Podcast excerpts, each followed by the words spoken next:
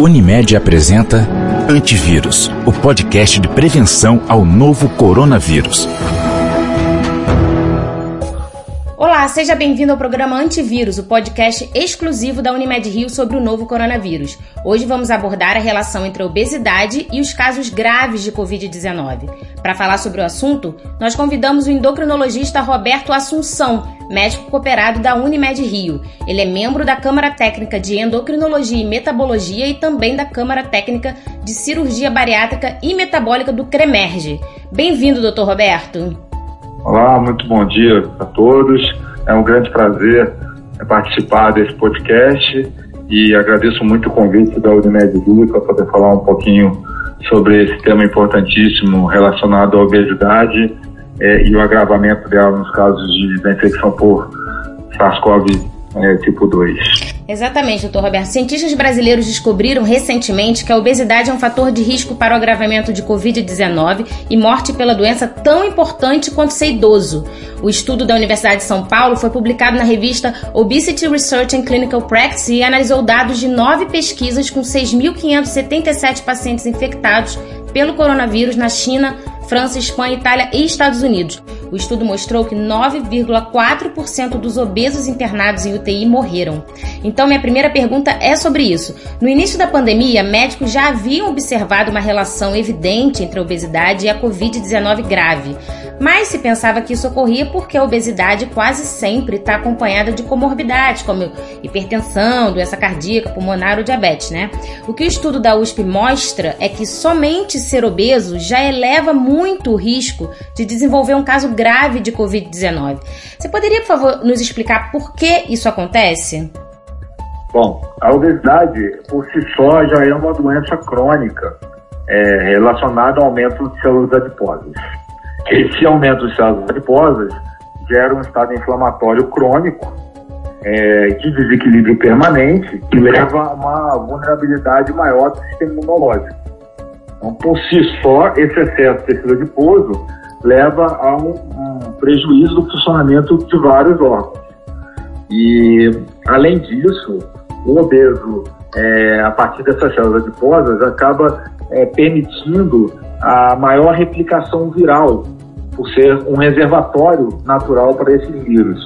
Isso pode levar a uma maior intensidade da, do processo inflamatório, da infecção, e por maior tempo, possivelmente. Então, o estado inflamatório crônico do obeso, por si só, já, é, já leva ele, já eleva o indivíduo obeso ao maior risco, é, independente das doenças crônicas.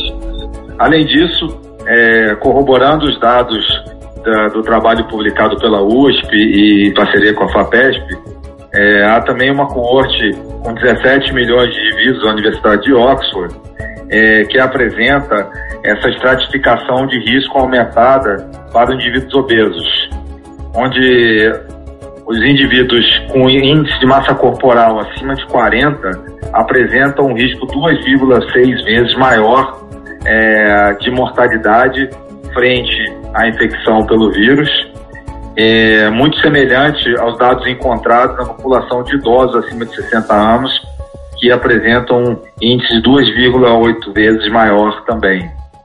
E esse, esses dados ah, demonstram a gravidade do indivíduo obeso, independente do estado e das outras doenças associadas à obesidade.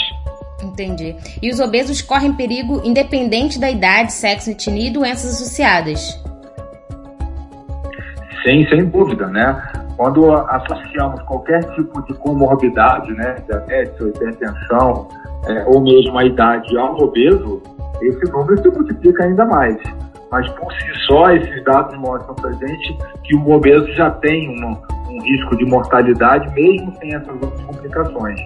Isso se deve basicamente por esse estado inflamatório crônico, né? Então as defesas do organismo ficam vulnerabilizadas, a célula adiposa acaba sendo um reservatório é, para o vírus, que leva a um quadro permanente de infecção e mais duradouro. Né? Então, há uma maior intensidade é, da infecção no quadro do, é, de infecção pelo quadro de obesidade.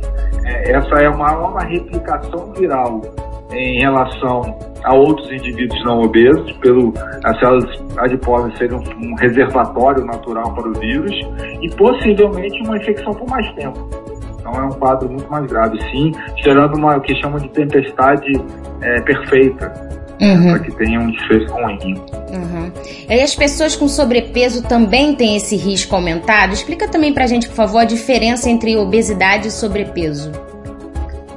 É. Então, é, essa classificação ela existe a partir é, o risco, do risco de mortalidade, né?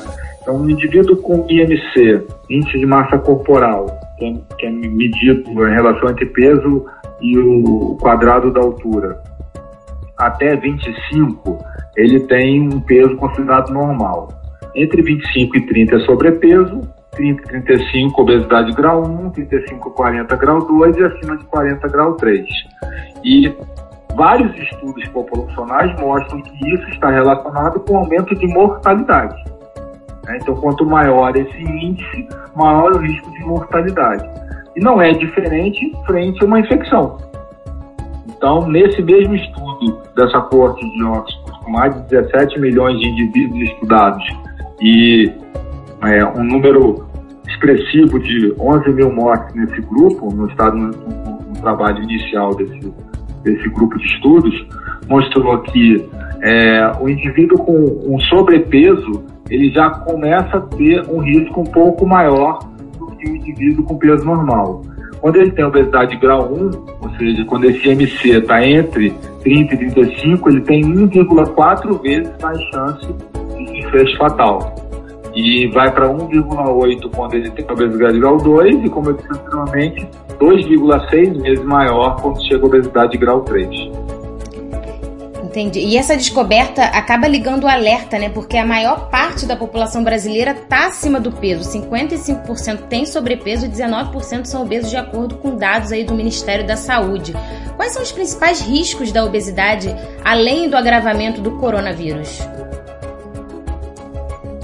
É, esses dados da, do, do Digipel, né, que é, é o inquérito telefone, que são apresentados no Ministério da Saúde, são de extrema importância é, para a apresentação do panorama da obesidade.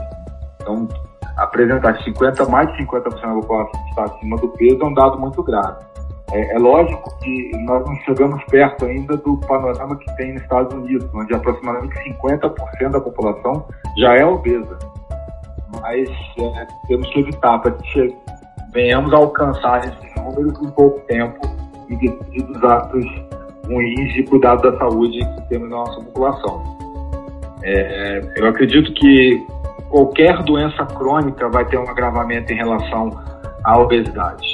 Ela está se relacionando de forma muito íntima com a diabetes, com a hipertensão, com as doenças do coração, né, com o aumento de colesterol, com as alterações respiratórias.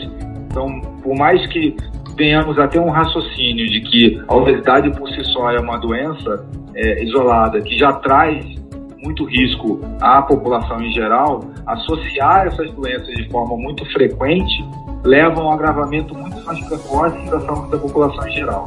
E por esse motivo é importante que venhamos a desenvolver é, atitudes no dia a dia, também políticas públicas para evitar esse agravamento é, desse cenário na população brasileira. E o isolamento social reduziu a mobilidade e a atividade física, né? O que pode ter levado aí muita gente a engordar nesse período. O que, que as pessoas podem fazer agora para tentar perder os quilos que ganharam durante o lockdown? É, eu, eu entendo que o isolamento social é muito ruim para vários aspectos? É, não só físicos, como emocionais também. E lembrando que aspectos emocionais e, que levam a, a mudanças de comportamento, inclusive alimentar, acabam por gerar mais facilidade para ganho de peso. É, e mesmo assim, temos que tomar algumas atitudes, né? Então, algumas iniciativas muito interessantes de estímulo de exercício dentro de casa, para aumentar a mobilidade, mesmo que deslocamento em curtas distâncias, né, em, em trechos mais, mais é, restritos, é, permitam que mantenham um gasto calórico. Né? Então, o isolamento social faz com que há uma redução desse desgaste calórico no dia a dia e isso vai repercutir em ganho de peso ao longo dos meses. Né? Então, tentar se manter mais ativo, mesmo dentro do isolamento social é, parcial, né? É, que é o caso que agora temos de vida, não estamos no lockdown completo, né? mas tem isolamento que ainda persiste. É, pode facilitar para que não haja um, um, aumento de calorias acumuladas e assim um ganho de peso. É, da mesma forma, tentar medidas para que tenha uma alimentação mais saudável é, é essencial para que isso seja obtido. E quais políticas públicas estão em andamento hoje aqui no Brasil para controlar a obesidade, que é uma doença, né? E o que ainda precisa ser feito, na sua opinião? É, eu entendo que sempre tem muita atitude a, a ser planejada e executada. Né? É, eu acho que um, um, ponto importante que está na visa para regulamentação em relação aos rótulos dos alimentos e ter um destaque maior em relação a alimentos que realmente possam ter potencial para gerar obesidade, né? Então, com mais atenção àqueles que têm teor de açúcar elevado, não só de gordura, como já tem nos rótulos, mas de açúcar também, para que isso possa ter um impacto maior na população e permitir uma escolha melhor dos alimentos. Isso está é, tá, tá em trâmite e em breve acredito que tenha a ter uma regulamentação mais adequada. É, e políticas de estímulo à atividade pública. Né? Hoje em dia, infelizmente, quando se fala em atividade é, em exercício ao ar livre, é, tiveram várias iniciativas, mas hoje está um pouco limitado em virtude desse isolamento social. Mas sempre tem políticas de estímulo disso e, e eu acho que assim, a, a partir do momento que tivermos mais liberdade de novo, isso possa ser mais implantado. Doutor Roberto, muito obrigada pela sua entrevista e por ter aceitado o nosso convite. Ah, eu que agradeço bastante o convite. É, foi muito legal essa experiência com o podcast e eu estou à disposição para outras oportunidades. Muito obrigado mais uma vez. Eu conversei hoje com o Dr. Roberto Assunção, endocrinologista cooperado da Unimed Rio. Obrigada a você que ouviu até o final e até a próxima. Unimed, cuidar de você. Esse é o plano.